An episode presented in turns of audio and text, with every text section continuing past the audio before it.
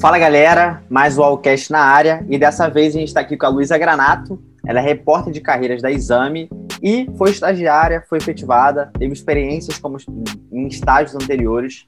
Então vamos descobrir um pouco da trajetória, o que, que ela tem de dica e principalmente ela mergulhado na área de carreira, o que, que ela tem visto assim de recorrente, de demanda do mercado e tudo mais.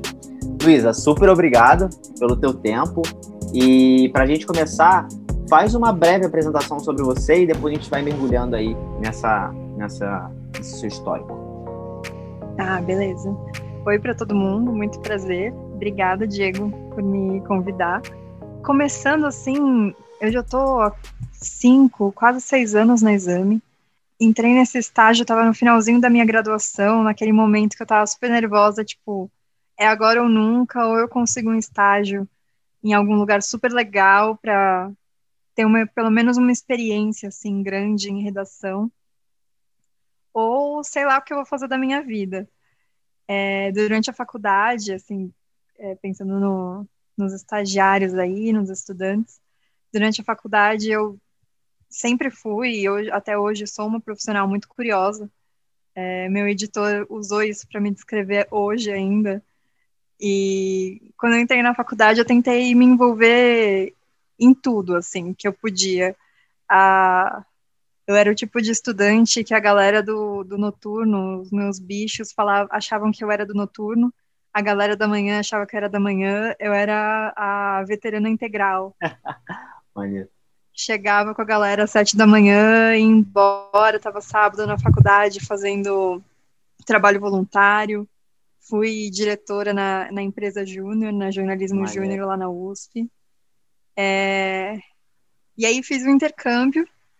Depois do meu primeiro estágio, só saí do estágio que eu amava na editora MOL para fazer o intercâmbio.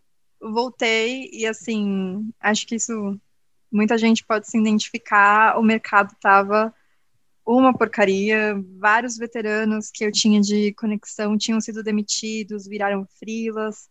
É, fui para o para o intercâmbio em uma perspectiva, voltei meio no desespero, tipo, e agora, o que, que eu faço? Maneiro. E é complexo, né? Mesmo você fazendo um monte de coisas, empresa júnior, intercâmbio e tal, a gente vê que o mercado mesmo assim não é bonzinho, digamos, que pô, não vai te absorver tão rápido assim. E voltando lá para você como escolhendo a sua graduação, você sempre gostou? Como é que foi? Foi difícil você escolher a parte da área de comunicação para cursar ou não? Eu, na, no meu colégio, eu tive muita sorte que tinha uma psicóloga que ela dava é, um apoio depois da, das aulas para quem quisesse fazer orientação profissional. Que maneiro. E aí já fica a dica para a galera de quem tiver disponibilidade, procurar alguma forma de ter um conhecimento maior sobre os seus pontos altos, o que te move, ela me ajudou bastante nisso e eu achei, pela primeira vez, eu, eu vi uma perspectiva diferente das coisas que eu gostava de fazer no colégio, porque eu gostava de conhecer um pouco de tudo, eu gostava de física, gostava até de matemática, é, amava literatura, mas eu gostava muito de escrever. E eu não, não entendia como é que eu podia transformar isso numa carreira. Por muito tempo eu pensei em fazer letras. E aí teve até um, um episódio engraçado que uma amiga da minha mãe, de uns colegas, fez letras como segunda faculdade. E ela chegou super apaixonada, falando assim: ah, letras é desse jeito. E ela começou a me descrever o curso e eu fiquei horrorizada porque ela me falou de livros que, tipo, eu não queria ler, de trabalhos que eu não queria fazer. E aí, quando eu perguntei de carreira, ela falou assim: ah, não, porque eu já sou advogada, então não tinha problema fazer letras, porque eu não queria ser professora mesmo. E aí, eu é, não tinha nenhum problema em ser professora, é uma coisa que, até na faculdade, eu tive a oportunidade de dar aulas como voluntária e eu amei demais a sala de aula. Então, eu acho que eu seria feliz se eu tivesse sido letras e virado professora, mas como trajetória de carreira, eu percebi que eu queria entrar nisso de criação. E foi essa orientação vocacional que teve na escola que eu vi esse perfil na minha frente, assim, essa inquietação que eu fiquei, putz, o que, que eu vou fazer agora que eu descobri que não vou curtir letras? É, e aí saiu para mim, tipo, comunicação. Você é uma pessoa que gosta de comunicação. Eu, como assim? Eu sou uma pessoa super tímida. Eu vou na frente da sala, eu começo a tremer, tipo, não quero que ninguém leia os meus textos. Que isso, tipo, ser jornalista, publicar na Folha, tudo. E aí eu fui, terminei o colégio, prestei jornalismo, não passei, é, fui pro cursinho. E aí no cursinho teve tipo um sorteio de carreiras e era tipo jornalismo. E quando teve esse sorteio, o, a, a, o prêmio era tipo ir visitar a Folha e visitar a redação da Folha. E eu a gente foi lá, conversou com vários jornalistas, foi muito legal passar a tarde na redação e eu realmente entendi que aquele era um ambiente que eu queria experimentar. Eu tinha todas as incertezas, tipo, ai, para ser uma jornalista tem que saber o nome de todo mundo, ler todos os jornais, ler absolutamente tudo. E aí, com o cursinho, com os estudos para o vestibular, eu tava ficando doida. E aí eu percebi, tipo, não, eu posso ser uma escritora, eu vi que a galera, tipo, era bem diferente dentro da redação e que talvez eu me encaixasse. E aí eu decidi ir fundo e prestar o jornalismo mesmo. Que maneiro. Maneira a história. E interessante também que você não passou de primeira, né? Então, tipo, é um uhum. baquezinho ali só para ficar esperta, né? E aí depois continuar na, na linha. Mas bem maneiro. Bem maneiro. E como é que foi esse processo dentro da faculdade, para a galera entender mais? Então, pô, você aí conseguiu passar, mergulhou dentro da faculdade, aí você já falou de empresa júnior. É, você fez mais alguma coisa dentro? O que você recomenda para a galera universitária olhar com carinho quando estiver dentro da faculdade para, porra, melhor, melhor se preparar para poder construir uma carreira irada? Uhum. Eu acho que não só para o jornalismo, eu tenho uma irmã que fez relações internacionais, e agora um primo fazendo engenharia. E o que eu falo para os dois, eu acho que vale para todo mundo, é você olhar em volta e não negar nenhuma oportunidade. Tipo, olhar igual eu olhei primeiro para o jornalismo e falei, putz, eu sou muito tímida, eu não vou conseguir fazer isso daí, não vou conseguir. É... Esse não vou conseguir, eu acho que é uma coisa que você pode deixar para trás na faculdade e olhar as oportunidades, porque eu acho que uma das melhores coisas que tem na faculdade é o ambiente, são as pessoas e o sei lá, eu não, não me imaginava estar na exame, mesmo gostando muito da folha, eu não me imaginava ainda em redação. E durante a faculdade que eu fui desenvolvendo habilidades, tipo, falar em público, eu desenvolvi com o trabalho voluntário organizado pelos alunos no grupo Redigir, que eu fui lá para frente, dei aula para tipo 50 pessoas, falando regra de vírgula, como Maneiro, interpretar hein? notícia, é...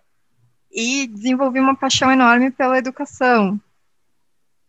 Foi quando eu entrei na empresa Júnior e fui escolhida para ser diretora de RH que eu tive o primeiro contato do que, que ah, era esse mundo de carreira. Ah, agora tô entendendo, maneiro, maneiro, maneiro.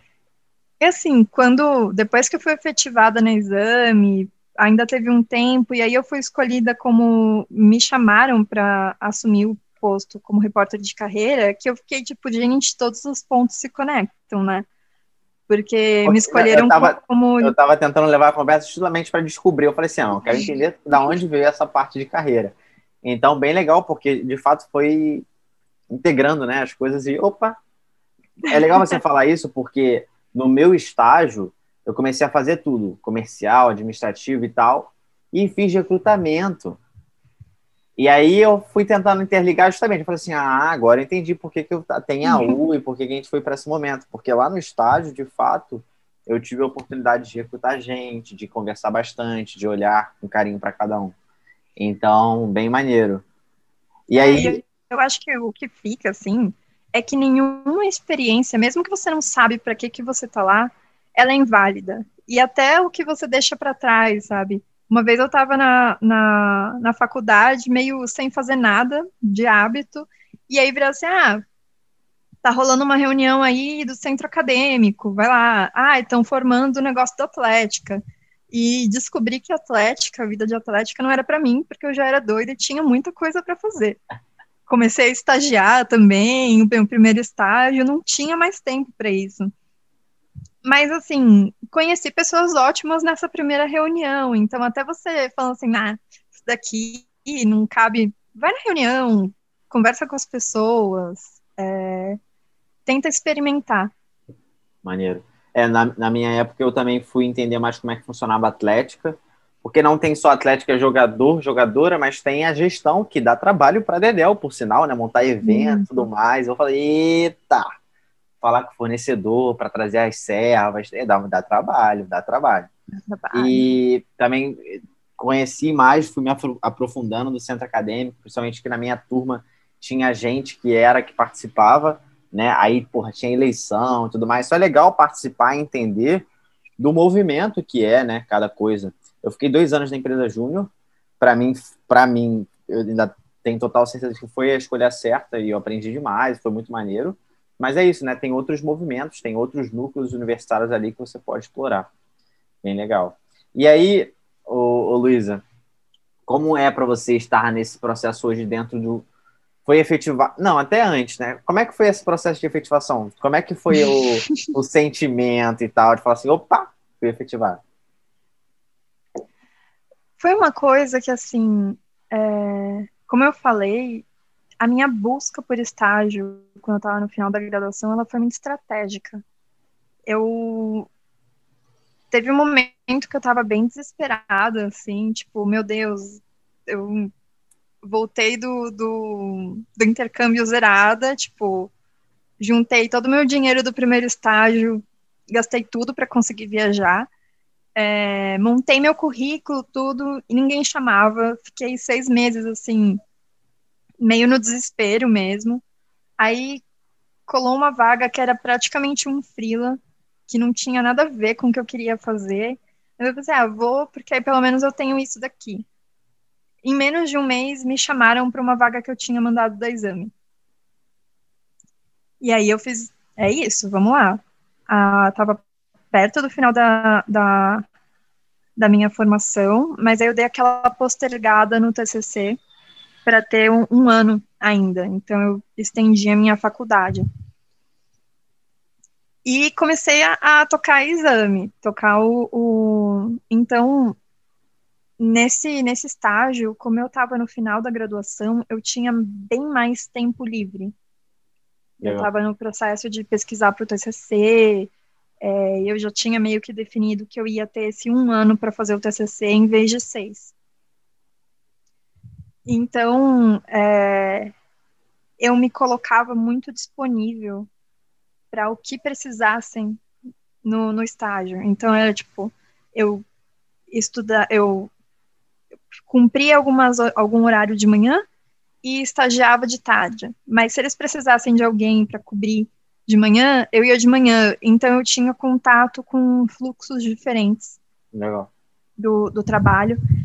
E aí é, é uma coisa meio tipo que eu fui sentindo que eu podia ser efetivada ali. E aí eu fui me mantendo e me colocando é, dentro da exame, porque um estagiário que tinha entrado um pouco antes de mim foi efetivado. E aí um cargo estava meio que em aberto. E aí na hora que me pediram para cobrir esse horário da noite, como estagiária ainda, eu topei na hora, que eu fiquei assim, é, a chance de eu ser efetivada aqui dentro, ajudando nesse lugar, que era praticamente a mesma função que eu fazia, só que é tipo estagiário e redator. Então esse cargo abriu e aí me chamaram e eu fiquei assim, eu acho que se eu me dar bem nesse horário, se eu conseguir é, mostrar o meu trabalho aqui, como tipo, era praticamente o mesmo trabalho, mas se eu cumprir essa função no horário que esse cara estava fazendo, talvez eu tenha uma chance.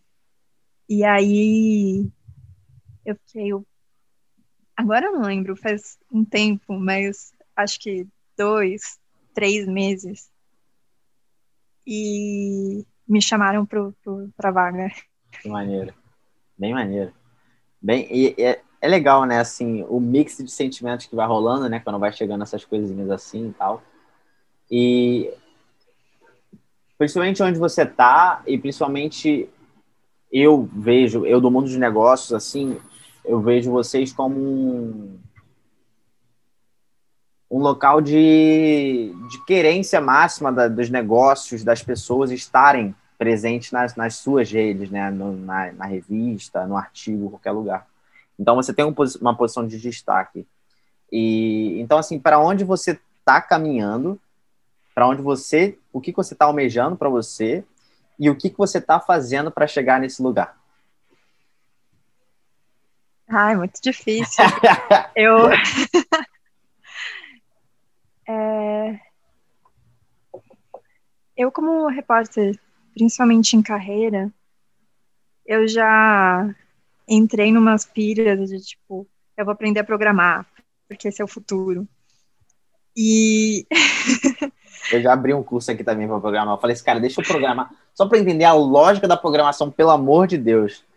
Então. E é uma coisa que, assim, na área de carreira, meio sem querer, já me ajudou a evoluir. Então, é, para entrar no exame, eu já tinha um conhecimento básico de HTML. Que legal. E aí isso me ajudou a conseguir a vaga, porque era uma vaga para o site. E era uma coisa que eu queria. Eu queria trabalhar em site, eu queria trabalhar na área web. É... E aí eu fui meio que nesse instinto e ir atrás de algo que, no caso, eu comecei a ver coisa de Python, ciência de dados.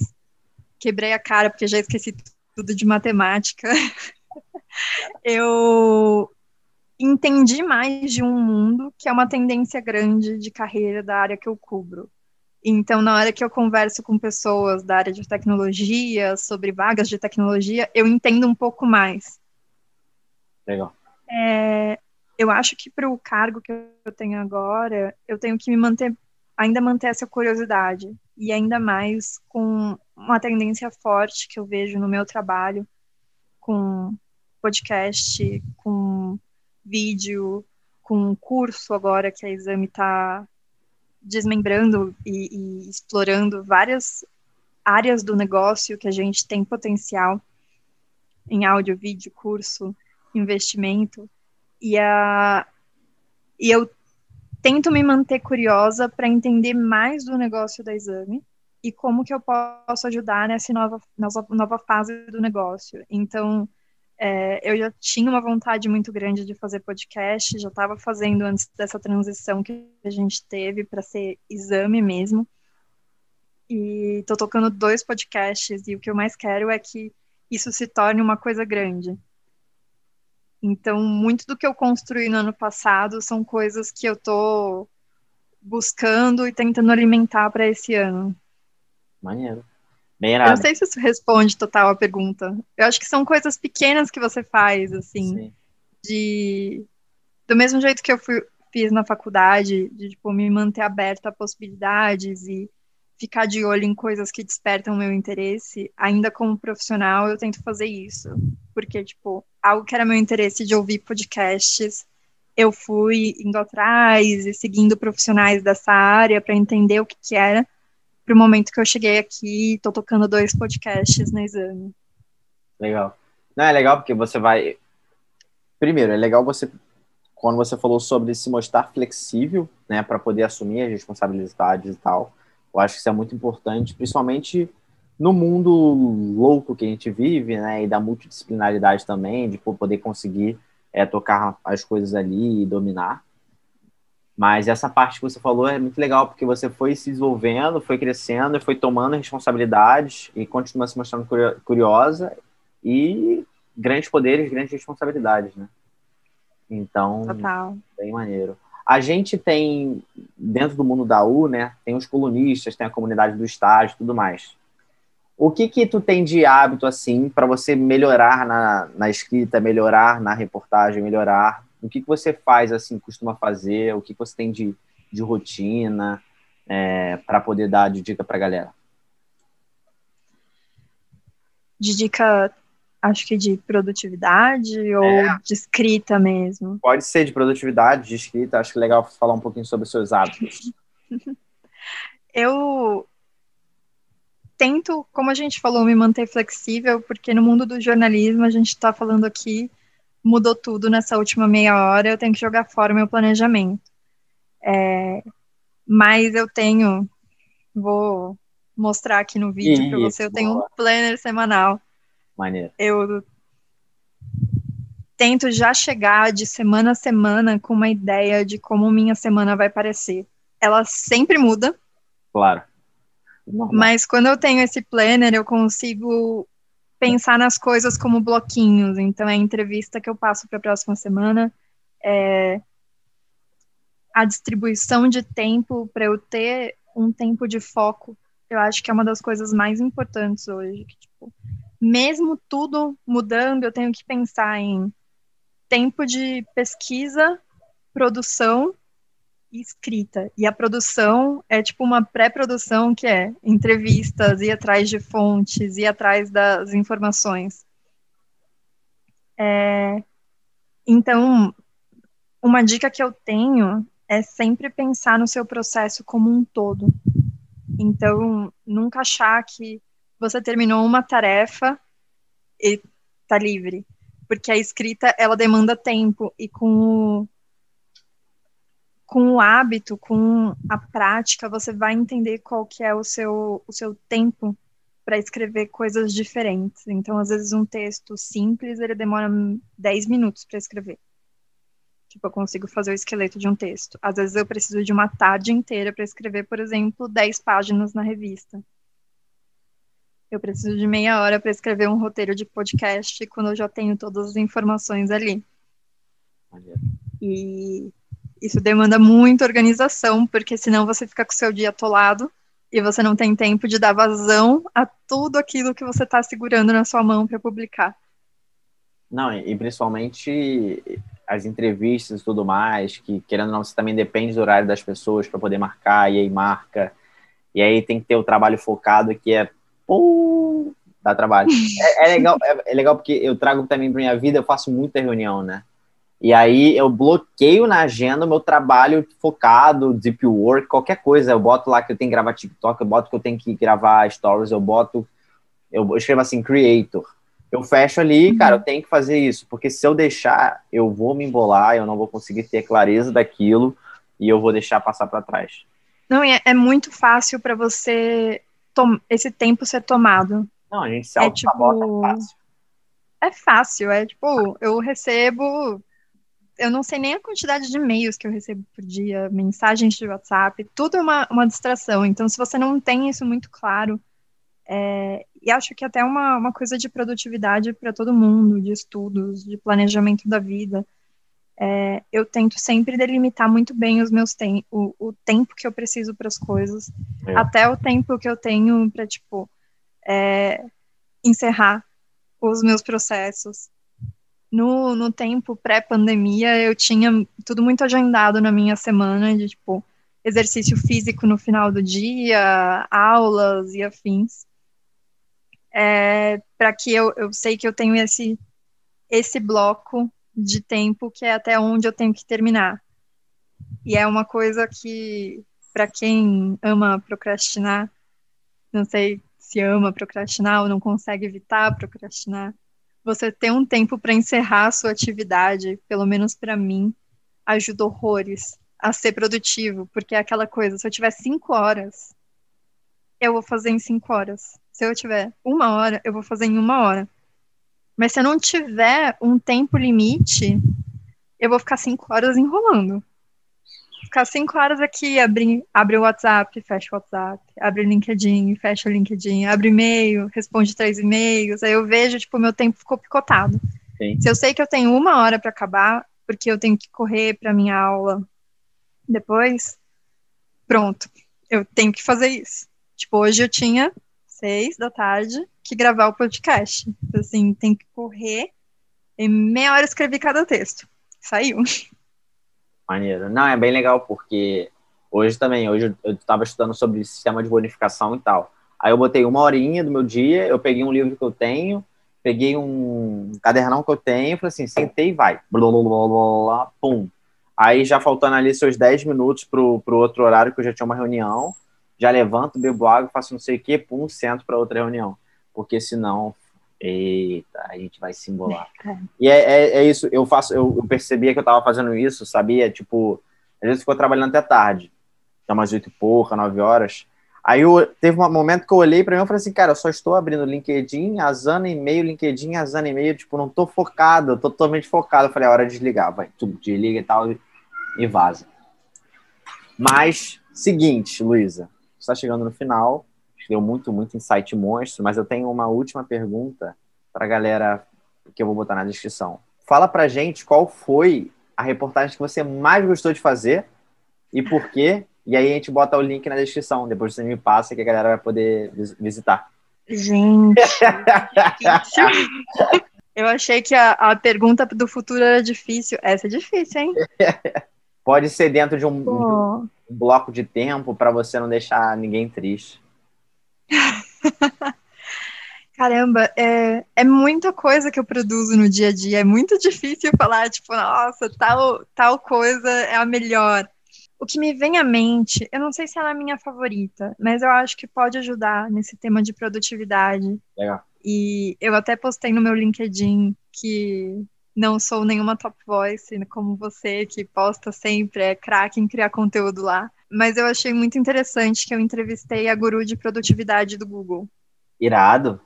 Que maneiro. Quando eu era estagiária, uma das primeiras matérias que eu fiz foi sobre como organizar projetos e seu tempo usando o Bullet Journal. Legal, meu tá aqui. Então, é, eu fiz essa, logo no começo, uma coisa que eu gosto, eu gosto muito de dicas de produtividade, de maneiras de organizar, ser organizada. É, e eu achei muito legal ter a oportunidade, foi uma coisa assim, inesperada.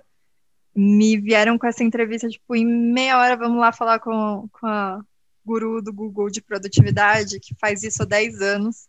E eu fiquei, nossa, ela faz isso há mais tempo do que eu estou fazendo matéria de produtividade no exame.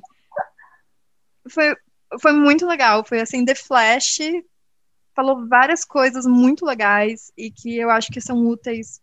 Assim, elas são bem focadas para os profissionais na pandemia, mas eu acho que dá para tirar bastante coisa para quem está estudando, para quem está tentando se organizar nas aulas. Irado. Não, irado demais. E para a galera saber onde te achar, como é que te acha no, no LinkedIn, no Instagram? No LinkedIn eu sou Luísa Granato. Meu Instagram, coitado, tão abandonado, é Lu Granato. É. na Exame eu tô sempre, todo dia, na página de carreira postando. E no Spotify a gente tem o Exame Carreiras, que eu toco os podcasts, o Como Cheguei Aqui, que eu entrevisto executivos e grandes personalidades do Brasil que, como eu aqui, só que em outra proporção, vão falar sobre suas carreiras. É, e o Entre Trampos e Barrancos, que a gente tira dúvida de todas as fases da carreira da pessoa, traz especialistas para responder perguntas desde é, o que, que eu faço com o meu chefe que gritou comigo, o que, que eu faço na entrevista de emprego que não deu certo, como é que eu faço currículo perfeito, uma negociação de salário a gente está cada vez abordando mais temas legais por lá. Irado demais, irado demais. Galera que chegou até aqui, procurem o, o, no Spotify os podcasts muito irado. Eu vou deixar a matéria aqui na descrição. Super obrigado por assistirem até aqui. No Spotify é só vocês botarem para seguir. E tamo junto que vem mais episódio irado por aí. Luísa, super obrigado pelo teu tempo. E a gente fica por aqui.